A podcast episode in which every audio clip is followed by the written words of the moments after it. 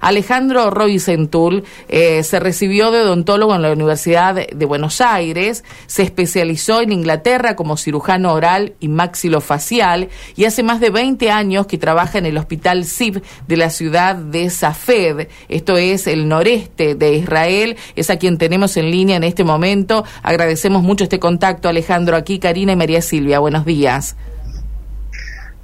Hola, buenos días. ¿Qué tal?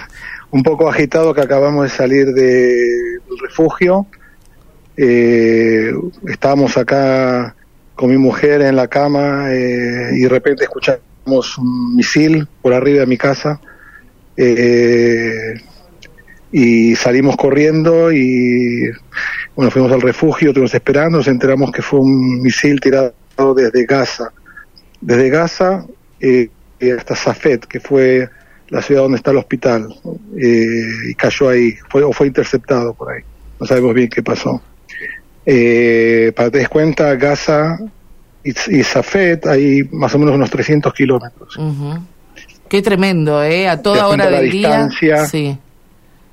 La distancia que llega el terror eh, a todos lados. en cualquier momento estamos acá viviendo una situación eh, sin precedentes.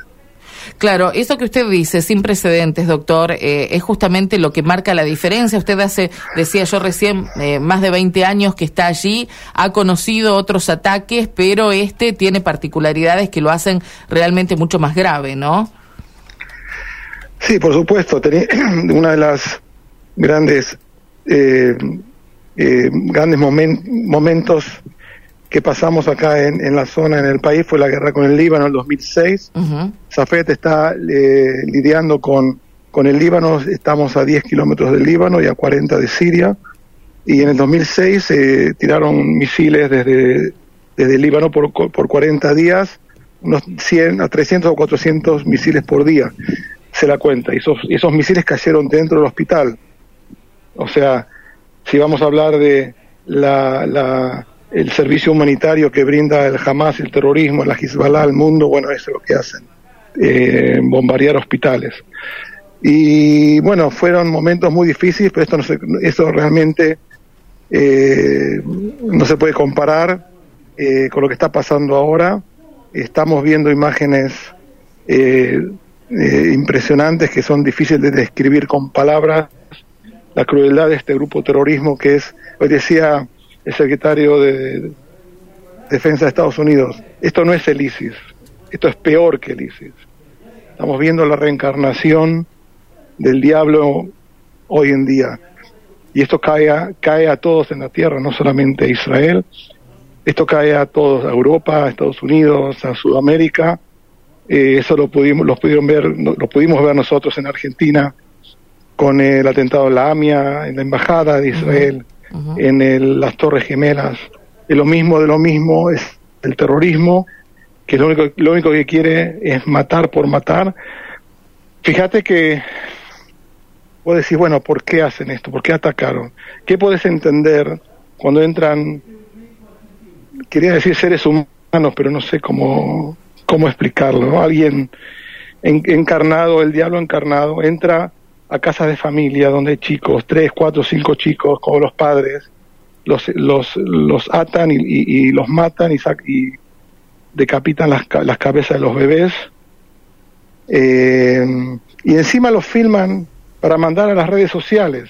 O sea, ¿cuál es el mensaje que ellos están mandando? ¿Qué es el mensaje hacia el mundo que están mandando? Porque esos, el Telegram, todos los que ellos pasan, lo pasan al mundo, lo pasan a Argentina, que todo el mundo vea que vea que, que vea que, que está, así están librando Palestina, matando bebés están librando Palestina, matando a familias enteras y a, a, 260 eh, jóvenes, adolescentes que estaban en una fiesta eh, eh, de música, así, ese es el mensaje, esa es la liberación de Palestina todo es una locura. Alejandro, ¿cómo es su trabajo particularmente eh, en estas circunstancias y con este contexto allí en el hospital de CIV hoy por hoy? El hospital está en estado de alerta de guerra máximo. Hemos ya evacuado a todos los, internados del hospital. Gente enferma, gente intubada, gente de, eh, terapia intensiva. La, pasamos ya ayer a otros hospitales más cercanos, más en el centro del país, y bajamos todo, la, todo el servicio cirugía, eh, trauma, eh, eh, todo en bajo tierra. Estamos como un hospital bajo tierra, está todo protegido para recibir heridos que posiblemente si se, si se desencadena la guerra con el Hezbollah, que es igual el ISIS, que es igual que Hamas, o sea, estamos hablando, no hay, no hay que diferenciar, porque es todo lo mismo que viene de Irán, son todas las, las, las, las, redes que tendió Irán en el mundo, no solamente en Israel, eh, también en Sudamérica, también en, Europa, eh, y las tenemos acá, y bueno, estamos esperando, eh, estamos no esperando, esperamos que no, pero estamos preparados para, para, para un ataque desde el Líbano, que estamos acá cerca, y también puede ser de Siria, Así que así estamos. Estamos, yo estoy personalmente en el hospital, yo soy cirujano maxilofacial, tengo mucho que hacer ahí, eh, que Dios no quiera, espero que esté desocupado y solamente preparado. Eh, y, si, y, si, no estoy en tiempo libre, me vengo acá a mi casa, que estoy hablando ahora, que yo estoy a tres metros del refugio que tengo en mi casa. Eh, o sea, cuando uno, uno hoy en día eh, tiene una casa, fabrica un, eh, eh, edifica un edificio, hace, tiene que edificar con cuartos de seguridad, con refugio, o sea, eso es obligatorio. O sea, esa es la realidad de Israel.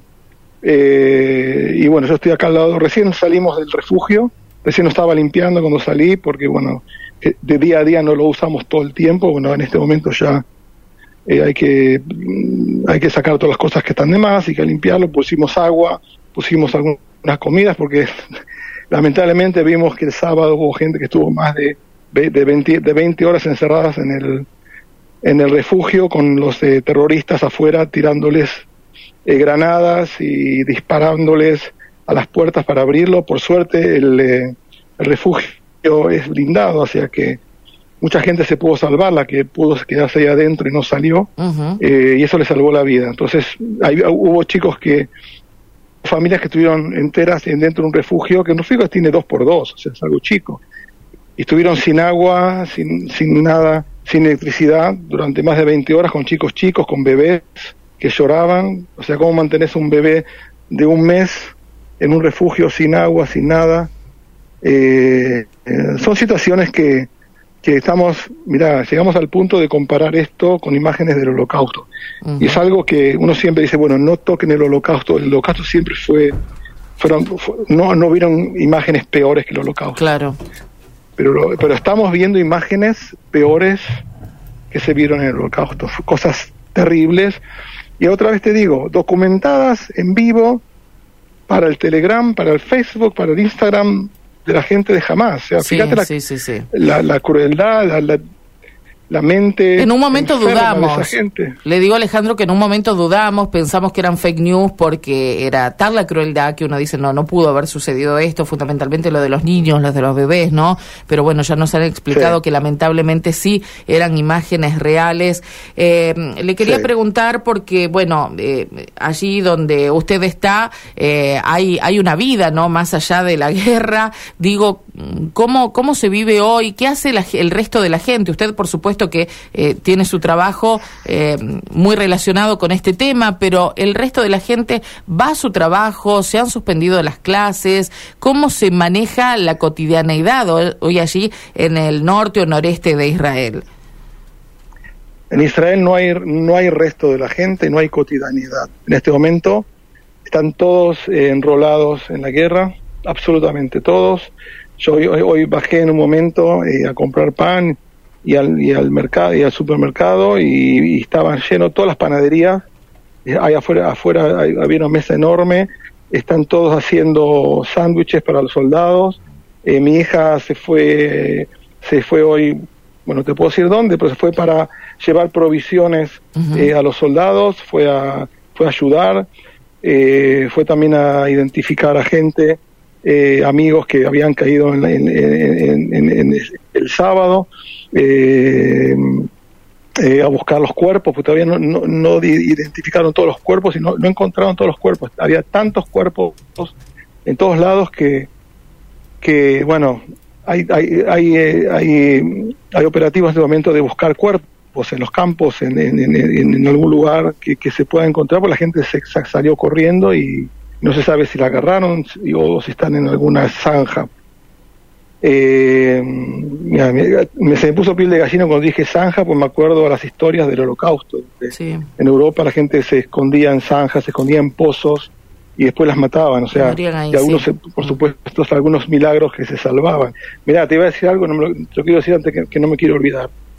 Ayer escuché a un padre que, que hablaba, decía que le habían dicho que la, que la hija, eh, de, creo que tenía 20 años, estaba desaparecida, que, la, que parece que la habían eh, secuestrado a Gaza. Y ayer dijo que se enteró, ayer le, le, le dijeron que la encontraron, la identificaron y está muerta. Y él dijo, voy a decir algo terrible, me dice. dice no me dice a mí, dice, dice al, eh, al, locutor, le dice, me puse contento.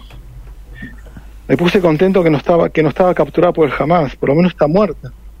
Que no pasa todo ese horror y, los, y las torturas que seguramente está, están pasando la gente hoy en día dentro de Gaza, la gente que fue capturada. Mirá un padre que diga, menos mal que mi, hija está muerta. Nada más gráfico y más, más significativo que esto para detallar el horror de lo que está sucediendo. Alejandro, quiero decirle que aquí en la Argentina, bueno, eh, en principio hay muchas familias que, que, tienen sus seres queridos, conocidos, eh, familiares cercanos o no tanto allí. Hay otros tantos que eh, están regresando, están haciendo el intento de volver. Todo esto nos mantiene muy al tanto de todo lo que está sucediendo, con mucha preocupación y con toda nuestra eh, solidaridad para ustedes que, sobre todo en el caso suyo, como médico, como tantos otros, que se ponen al servicio del resto de los ciudadanos. Así que queremos agradecer este tiempo que nos ha brindado para, para contarnos esta parte del horror, ¿no? Que ustedes la están viviendo en primera persona. Bueno, te quería decir como contraparte de la gente que tal vez se busca ir, eh, hay miles de personas, de jóvenes, que están volando en este momento eh, hacia Israel, desde Tailandia, desde, desde Europa, desde Australia, Estados Unidos, de toda Sudamérica, eh, que vienen en aviones del AL para, para venir a enrolarse a la guerra. Eh, algunos que fueron llamados y otros que fueron son voluntarios. Hay un 130%, 130% de gente que se, se reclutó, eh, o sea, se reclutó un 100% de gente y otro 30% que no, que, que no se la reclutó y se, y, se, se, se, enroló eh, voluntariamente. Hay, todo el pueblo de Israel está, está, junto, está fuerte, está unidos para tener, determinar con el terrorismo que amenaza a toda la humanidad. Le agradecemos mucho, Alejandro. Le agradecemos mucho este tiempo y bueno, eh, nuestro corazón está con todos ustedes. Muchas gracias. ¿eh? Bueno, muchas gracias por el apoyo de ustedes. Al contrario. siempre. Gracias. El doctor Alejandro Roisentul, eh, decíamos, odontólogo argentino, hace más de 20 años que está trabajando en el Hospital SIV, allí en Safed es esta ciudad que está en el noreste de Israel, eh, bueno, lo, graficaba, ¿no? Mira, recién salgo del refugio, lo dicen, no con naturalidad, porque lógicamente que esto no, no es natural, ¿no? La guerra eh, es, eh, a ver, es injusta siempre. Para